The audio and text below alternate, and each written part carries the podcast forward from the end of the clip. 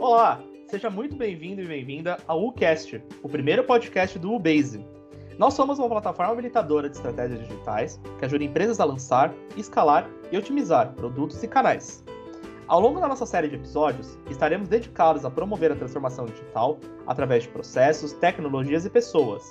Queremos trazer para você discussões sobre inovação, transformação digital e, é claro, disrupção na indústria de tecnologia. Eu sou Felipe Lousas, gerente de produto do Base, e teria o prazer de guiar várias conversas com a participação de Fernando Teixeira e Marina Alves e promover a discussão de temas relevantes para o mercado e para as comunidades de desenvolvedores, times de UX, design e produtos do Brasil. Além de continuar acompanhando nosso conteúdo em texto e artigos semanais pelo Medium, você vai poder acompanhar o nosso conteúdo em áudio por aqui. Agora, eu dou a deixa para os nossos co-apresentadores falarem um pouco sobre eles e o porquê estão aqui. Vai lá, Marina. Oi, pessoal. Eu sou a Marina e estou aqui na squad do Customer Engagement do, do Base, que tem como principal missão a promoção dele. Espero que possamos ter uma boa conversa hoje. E aí, Fernando, é com você. Opa, pessoal, tudo bem? Eu sou o Fernando Teixeira, estou aqui na squad de Customer Engagement e Analytics e junto com a Marina Alves e o Felipe Lousa estaremos conversando com os nossos convidados semanais sobre tecnologia e tudo que contempla esse mundo digital. Ah, Felipe.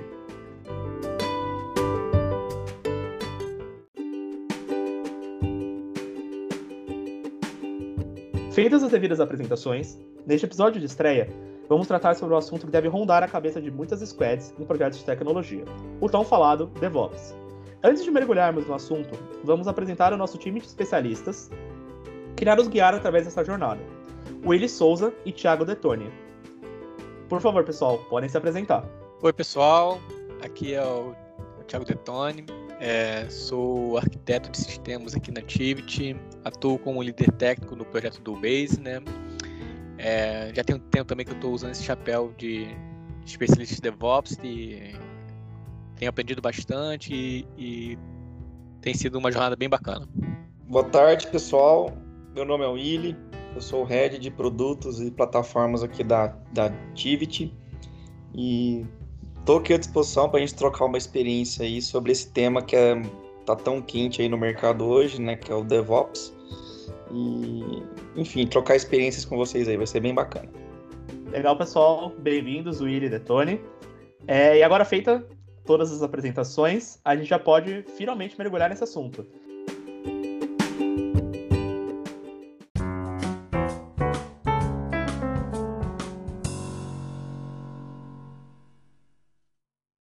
E eu acredito que a primeira pergunta, ela não poderia ser outra. Afinal, o que é DevOps? É, é uma pergunta que geralmente as pessoas falam que é quase uma pergunta filosófica, né? Eu acho que eu acredito que a, a, o mercado acabou corrompendo um pouco o conceito do que é o DevOps, porque o DevOps na verdade ele é um processo, ele é, dentro das empresas é uma mudança cultural, na verdade. Ele não é basicamente só como muitas vezes vendem que é só implementação de ferramental e, e automação. Então, o DevOps, na verdade, a ideia é que você consiga melhorar a comunicação entre as áreas de desenvolvimento e operação, de modo que elas consigam trabalhar juntas com o propósito comum de fazer uma entrega mais rápida, com mais qualidade e com menor atrito. Então, e lógico, dentro desse processo você tem a implementação de várias tecnologias, que é o que atrai muita gente para a área, né?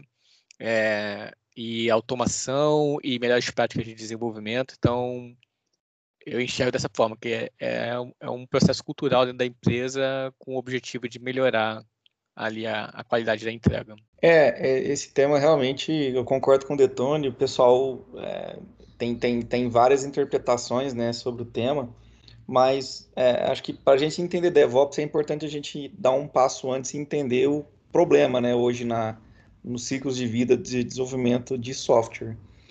Hoje é importante a gente entender que esse, essas etapas sejam ali do, do, da definição do requisito, da codificação, da validação do código por um par, é, por uma validação do, da qualidade do código, a validação se aquele código tem algum, alguma vulnerabilidade conhecida é, que pode expor a aplicação, a ação de pessoas mal intencionadas, né, hackers. E agora também vem a questão também do LGPD, Então, é, imagina que desde a concepção do requisito até ele se tornar um software é, na mão do usuário final em produção, toda essa cadeia, ela tradicionalmente ela é manual. E como todo processo manual, existem diversos problemas, como falhas humanas, é, falhas de repasse de informação, né? Quem nunca contou uma história para um amigo e o amigo foi que foi contar para outro amigo já aumentou um ponto, que depois conta para outro amigo que conta de uma forma diferente. E quando você vê, passou por quatro, cinco pessoas e a história no final ela está totalmente deturpada de, de, como ela nasceu na origem, né? Com, com desenvolvimento de software não acontece diferente, né? A, a, então a gente tem esse, esse problema grave do handover de informação, de falhas é, é, de execução humana, né, manual, e aí, dado esse problema, nasceu o movimento do DevOps, né? É, que o movimento DevOps ele, ele tem como principal objetivo assim aproximar, como o Detone falou, a área de operação com a área de dev. Porque como o processo era todo manual e era muito cilado, então o, tem muito uma questão de mindset, né? O developer ele tem um mindset sempre de entregar coisas novas, enquanto o cara de operação ele está focado em manter a aplicação rodando. Então, se você parar para analisar, são mindsets antagônicos, né? O cara de operação, no final do dia, ele meio que não gosta muito de novas versões de software, de novas entregas. Porque o papel dele, ele é cobrado por isso, pra, ele tem que manter a aplicação rodando. Então, toda vez que ele tem que atualizar o, o, o sistema, ele corre um risco aquela aplicação ficar instável, né, ficar indisponível. Então, ele não gosta disso. Já o desenvolvedor, ele adora, é, tá, tá sempre usando a criatividade ali para criar coisas novas e, e sempre tá entregando novos features. E aí, quando essa pessoal sentava para trocar uma ideia e conversar, começava a ter alguns probleminhas aí, né? Então, a ideia do DevOps, é, ele passa muito pela ideia do ferramental, que ajuda muito na questão da automação de todos esses passos do ciclo de vida de desenvolvimento de software, mas é muito forte também na questão cultural, né? na questão de pessoas. Não adianta nada você ter um ferramental que é mega automatizado se as pessoas também né, estão ainda organizadas de uma forma cilada, de uma forma não colaborativa, é, focando em entregar um, um, valor e um propósito único, né? Isso é, é isso aí. É isso aí. No final do dia, quando a gente fala muito de agilidade, né, hoje em dia, agilidade é isso, né? Você compor um grupo multidisciplinar de pessoas, sejam ali PMs, é, devs, é, infraestrutura, segurança e quem mais for necessário, para você entender um problema e propor uma solução para aquele problema, mas né, de uma forma que todo mundo esteja integrado e comprometido em entregar uma, uma, uma solução para aquele problema que eles têm em comum, né? E por isso que eu acho que quando a gente fala muito do modelo de squad hoje em dia, aí, que é tão falado também, e é tão deturpado também, usado de uma forma errada no mercado, Vale até uma dica aí, viu, Felipe? Isso aí é um bom tema para um próximo podcast. É... Boa, legal. é, é, então, nesse modelo que a gente propõe, né, de squads multidisciplinares, realmente focando num, num, problema em comum, o DevOps ele, ele encaixa como uma luva, né, assim, ferramental, toda a questão do mindset, da cultura. Então, tudo, tudo, tudo casa aí para esse novo mundo. Não, muito bom, muito legal mesmo. É, é, é o Detone, ele, ele mencionou é, tecnologias, né? E, e, também essa questão da agilidade. Eu, eu entendo super isso. Ah, o, o, engraçado é que hoje ah, no mercado, né, as startups elas já começam, elas já, já iniciam todo esse processo bastante ágeis, né?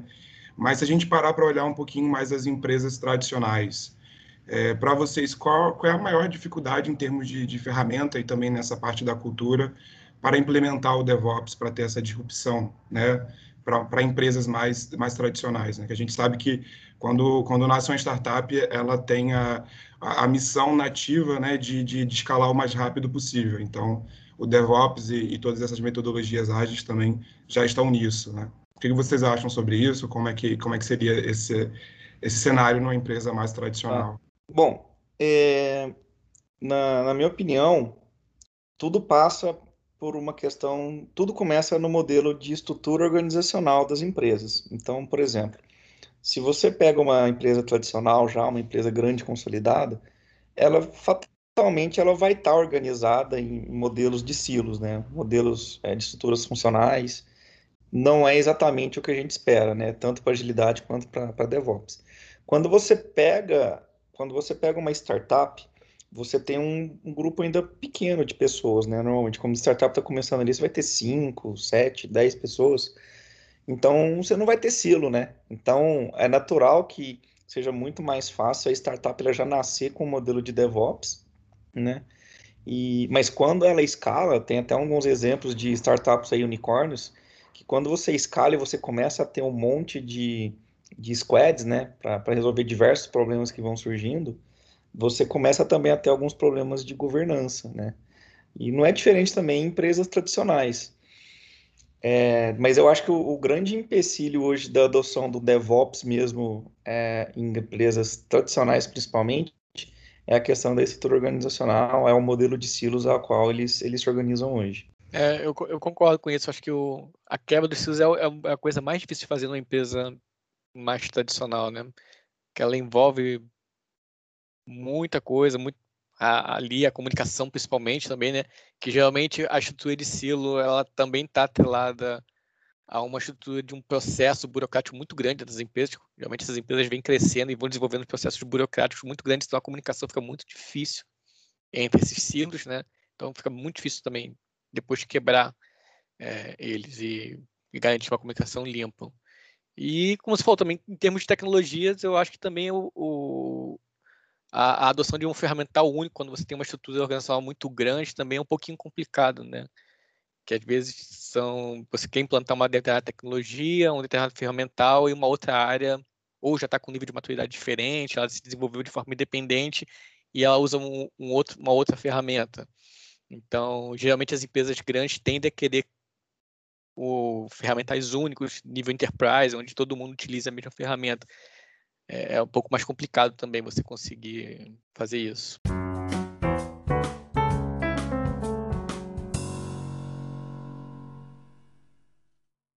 Só para também é, a gente nivelar o conhecimento de quem está nos escutando, é, que a gente pode ter pessoas que não estão aí muito inteiradas no mundo de tecnologia, o que são esses silos que vocês é, que vocês estão comentando?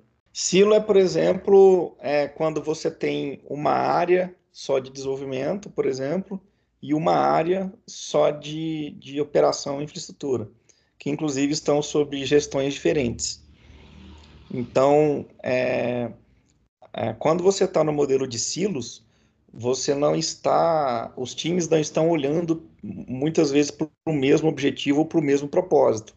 Quando você está no modelo mais de, de matricial, né, digamos assim, cada área vai ter ali o seu gestor que eventualmente vai definir a métrica, como ele mede as pessoas, como ele vai, vai, vai dar o bônus para as pessoas.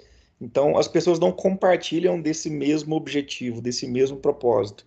E aí acaba se tendo silos. Como eu disse na, na pergunta anterior, o dev ele, ele tende a ser, ser engajado a sempre estar tá entregando coisas novas e melhorias no, no produto. Já o cara de operação, ele é, muitas vezes, ele é medido e é cobrado por manter a aplicação no ar, sem downtime, sem né, compõe resiliência alta. E então são coisas antagônicas. Então, se você junta esse pessoal numa mesma área, compartilhando o mesmo propósito, o mesmo objetivo, sob uma, uma mesma gestão, inclusive, é, você já resolve muitos problemas. Porque existe aquele velho ditado, né? Métricas moldam comportamentos. Então, começa por aí. Por isso que eu falei que a questão da estrutura organizacional ela influencia bastante na, na, na, questão da adoção do DevOps. E um outro ponto que eu destacaria também é a questão das métricas, né? De como, de como as pessoas definem as métricas nas grandes empresas e como, como as pessoas são medidas, ou os times são medidos. Isso faz toda a diferença em definir se as pessoas vão se tornar mais colaborativas ou mais individuais, por exemplo. Willy, é, até aproveitando, acho que o, o teu gancho, que é o seguinte, é, a gente pensando no cenário de que a gente precisa pensar em métricas, é, até para engajar os times também, vejo que hoje a, a gente percebe que a liderança é um dos principais agentes de mudança dentro de uma organização para que essa transformação cultural que tanto você quanto o Detone pontuaram é, para o DevOps acontecer, é, é, ela é primordial, isso vindo das lideranças.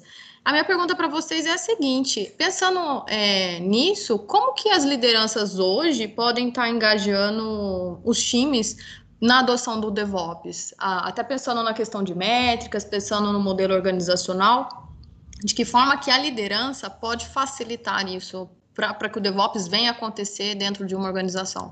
Tá, é uma boa pergunta, tá? Excelente pergunta. Então, eu acredito muito que, de novo, eu vou bater na questão da. Depende, vai depender do nível, né, que, que a liderança tá, se for uma liderança ali da, intermediária ou, ou um C-level, um executivo. Mas, de modo geral, acho que ele tem que. A liderança ela tem que fomentar a colaboração entre os times e fazer eles entenderem que o que importa é a entrega de valor final para o seu cliente final, né? Não adianta só é, a pessoa fazer a parte dela, o outro time fazer só a parte dele. Isso, isso não é gerar valor. Gerar valor é a cadeia fim a fim. Desde quando se entende o problema até quando se define a solução, entrega essa solução pronta e se mede se essa solução realmente está resolvendo aquele problema ao qual foi estudado lá no começo. Né? E falando de uma forma super simples aqui, mas tem uma cadeia né, no meio disso tudo e a, a fomentar a colaboração é mega importante para que, que o DevOps ele se estabeleça de uma forma saudável né, nas empresas. E para a colaboração acontecer, de novo, passa pela questão da estrutura organizacional, das métricas, das ferramentas também, né, que, é, que é importante ter o ferramental que suporte toda essa questão da automação e que dê autonomia para os times realmente é, criar, terem menos interdependência entre eles. Tá? Acho que um ponto bacana também é uma estratégia legal para poder conseguir promover essa, essa ideia, é tendo o, o, o apoio da, das lideranças, uma estratégia bem legal é, fazer, é criar o comprometimento do, entre os times, né?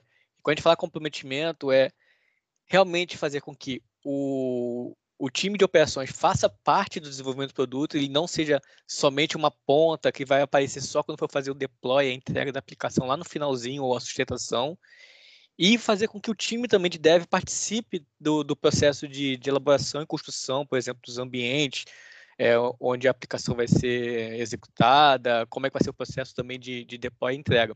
É, é, existem empresas que adotaram um, uma estratégia bem bacana no qual é, elenca alguém do time de desenvolvimento ali que está trabalhando no desenvolvimento do produto e ele vai fazer parte do time de operações. Então, quando tiver, um, por exemplo, uma reunião de operações, a dele de operações, esse, esse, esse representante do time de dev vai fazer parte dia a dia, como se fosse realmente um membro do time, e vice-versa, ter alguém de operações fazendo parte do dia a dia do desenvolvimento. Com isso, você cria, primeiro, a promoção das ideias, o que é conversado ali, a comunicação fica muito mais clara, deixa de ser um canal tipo funil, passando por e-mail ou, ou chat, e a pessoa passa realmente vivenciar o dia a dia ali dentro, melhora a comunicação e cria esse comprometimento. Que ele, ele vai entender que ele faz parte do desenvolvimento do produto de, início ao fim. Ou seja, o time inteiro, agir como um time só. E é uma estratégia que eu, eu já li que foi bem adotada e funcionou e criou esse comprometimento e, e teve bons benefícios no final.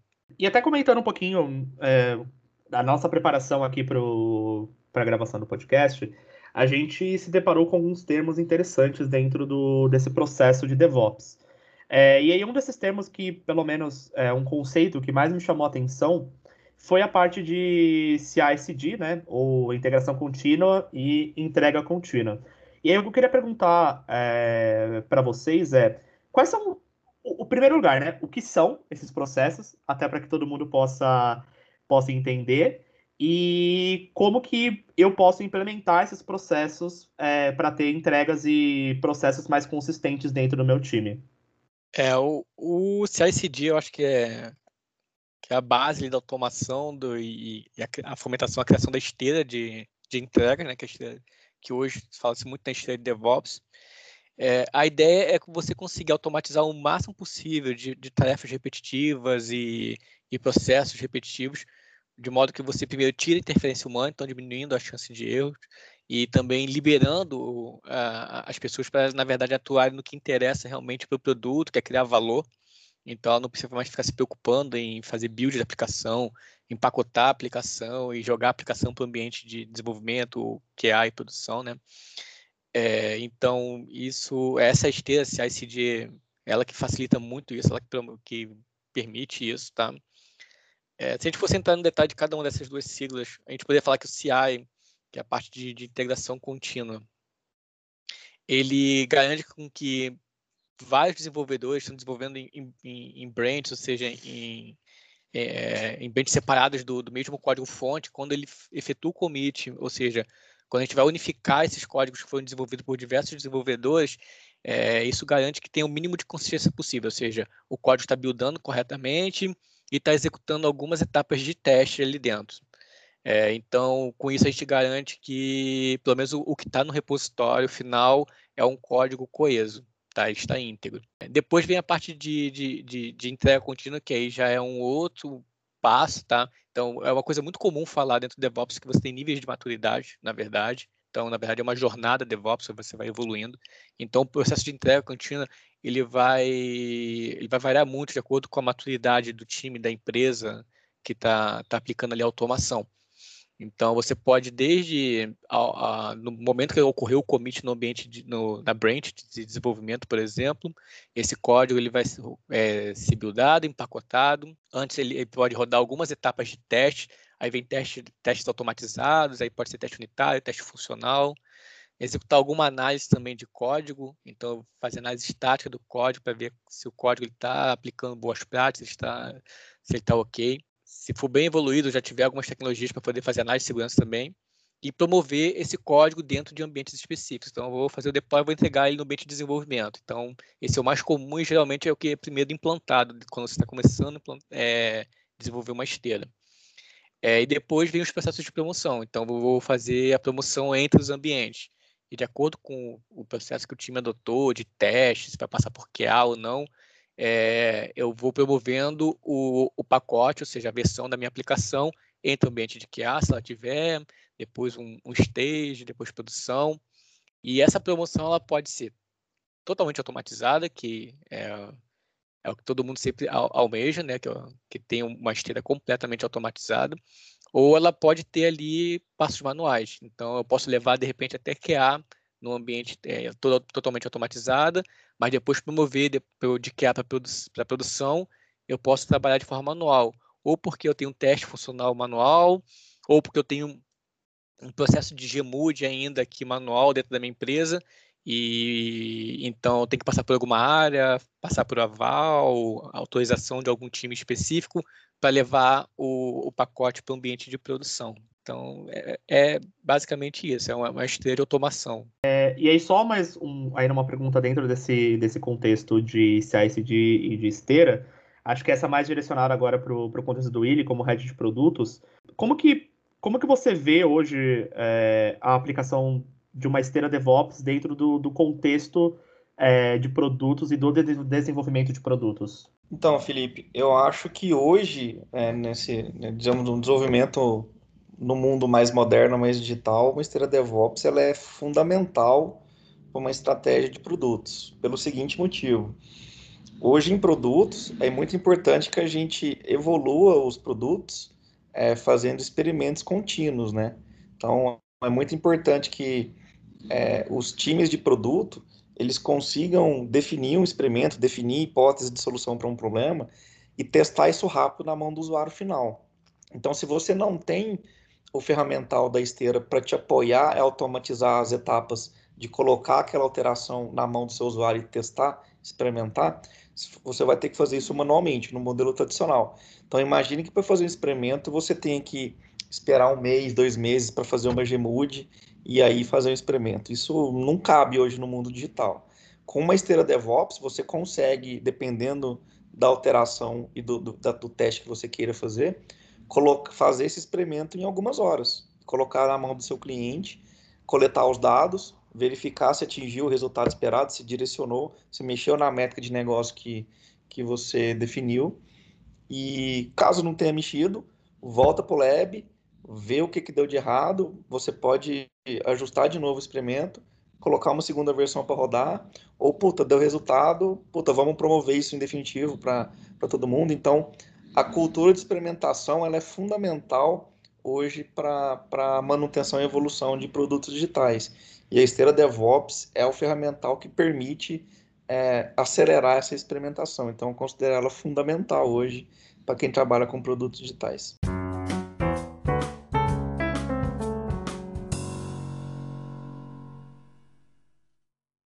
E, e, aqui dentro né, do, do Base, que é, que é o nosso guarda-chuva, temos o Tech Base, né? E a entrega de valor dele é, é justamente essa em DevOps, né?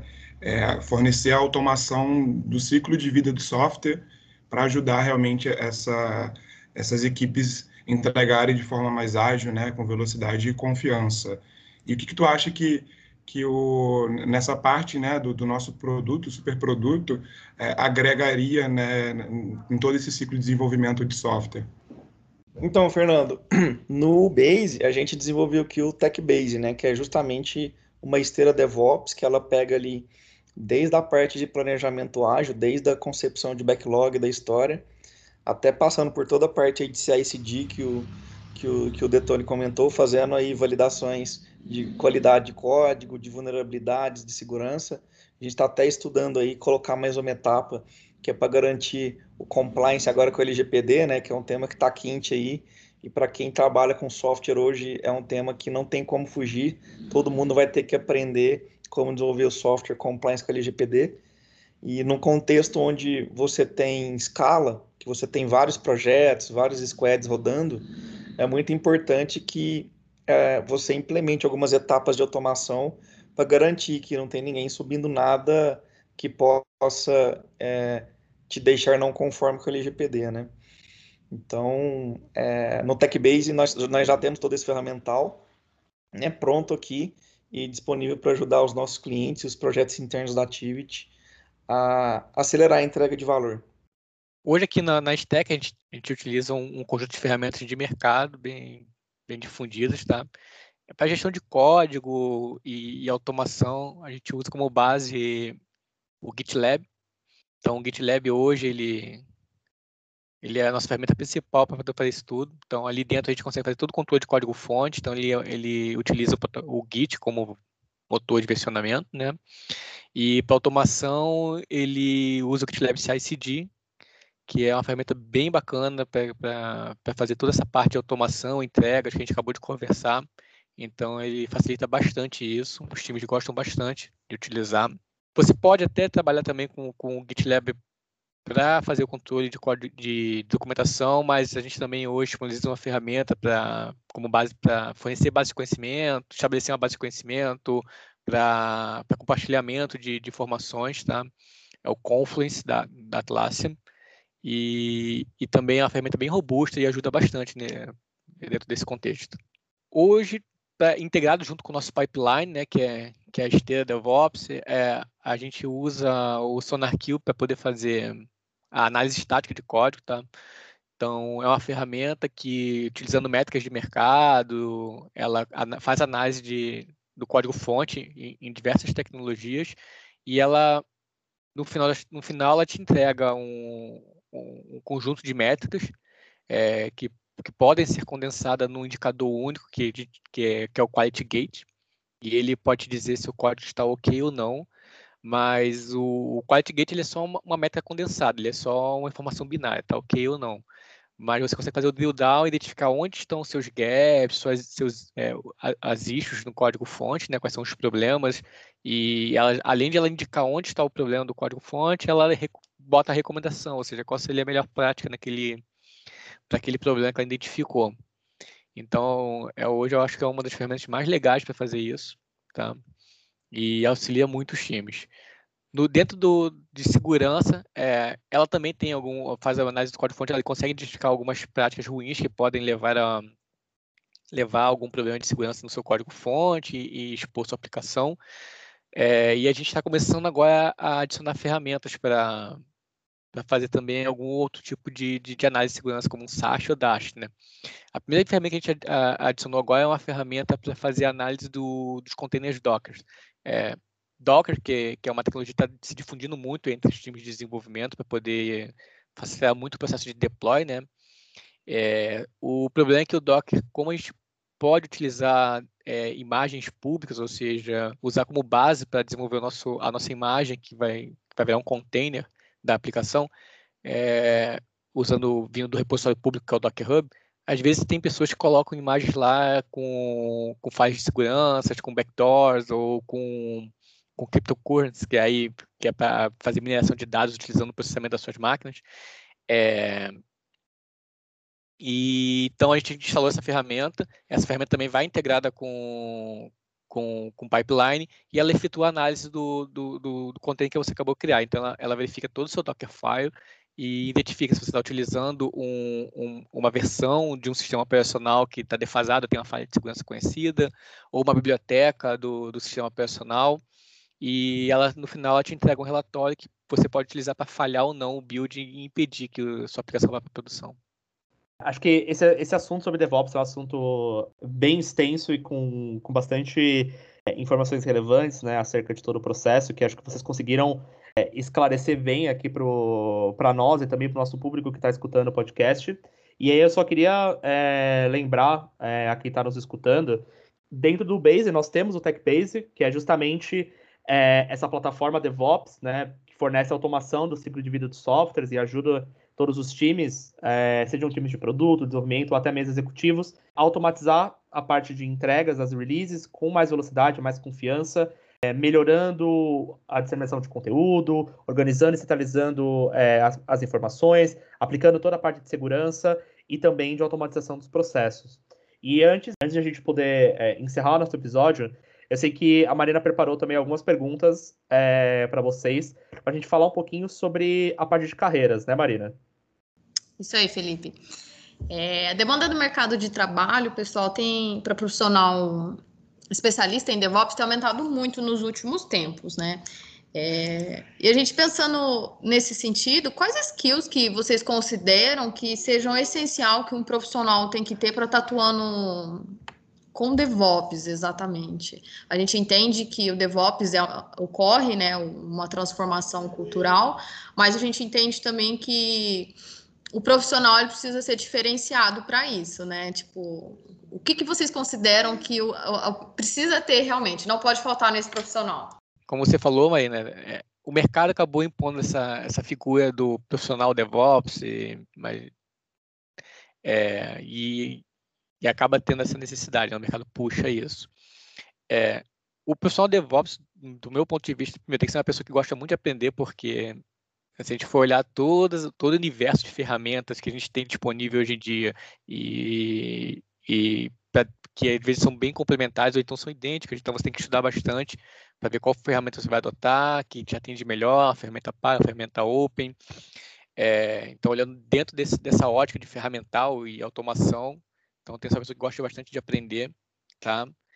É, e o, o background dele agora pode variar muito, né? Porque hoje é, é muito comum você encontrar o profissional DevOps que é alguém que que está vindo da, da infraestrutura, ou seja, pessoal de operações, e ele está se especializando em automação, está conhecendo bastante automação, mas pode ter também o, pessoal que faz o sentido contrário. Por exemplo, eu, eu sou desenvolvedor, sou de sistemas, e tive que estudar bastante, aprender bastante sobre rede, infraestrutura, sistemas operacionais, para poder conseguir ajudar o time, né?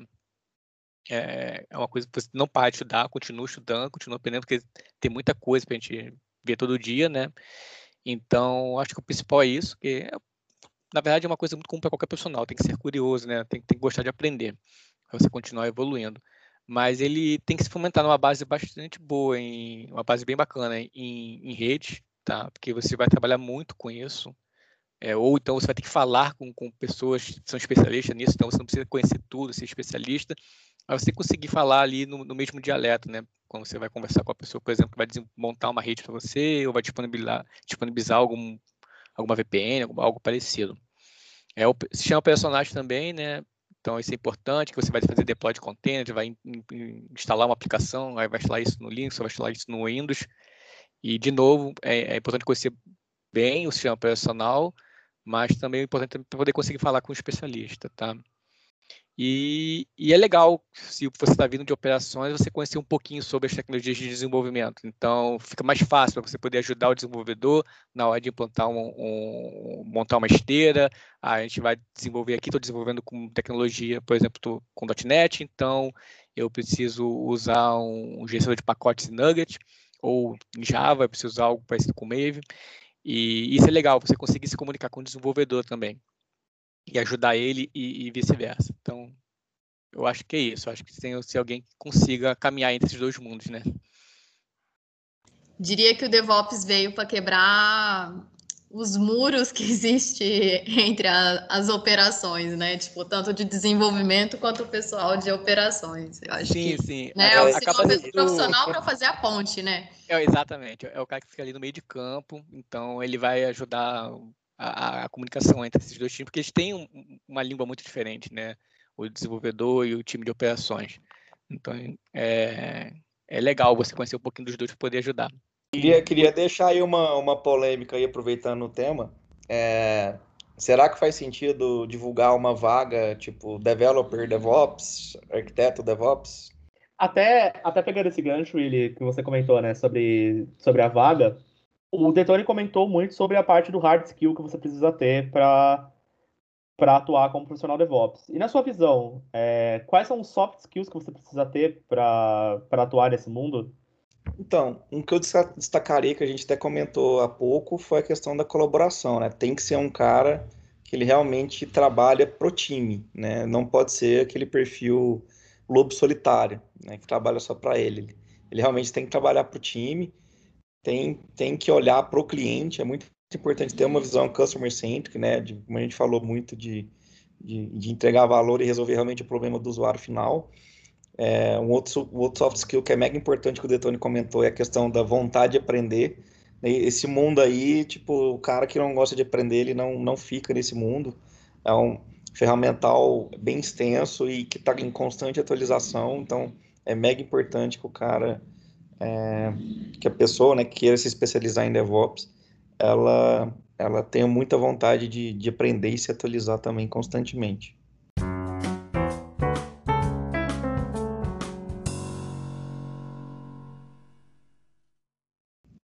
É, eu acho que a gente conseguiu é, passar por todos, por todos os pontos aqui que, que envolvem o universo de DevOps, desde é, dos conceitos técnicos e do glossário, da quantidade de palavras diferentes que a gente tem é, dentro desse, desse conceito, dessa metodologia.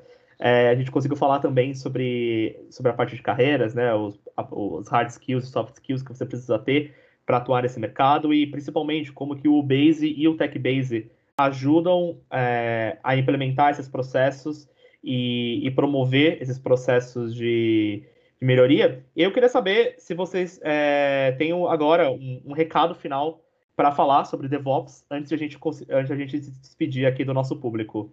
Cara, acho que eu vou resumir o meu, meu, minha dica aí. Estudem, estudem bastante. Tenham fome de aprender. Acho que o DevOps depende muito disso, né? A gente falou disso agora, mas reforçando, DevOps é isso. Estudem bastante, foquem em entregar valor para o cliente, né? Sejam customer-centric, é, e, ajudem seus times aí a, a entregar valor mais rápido. Acho que é isso.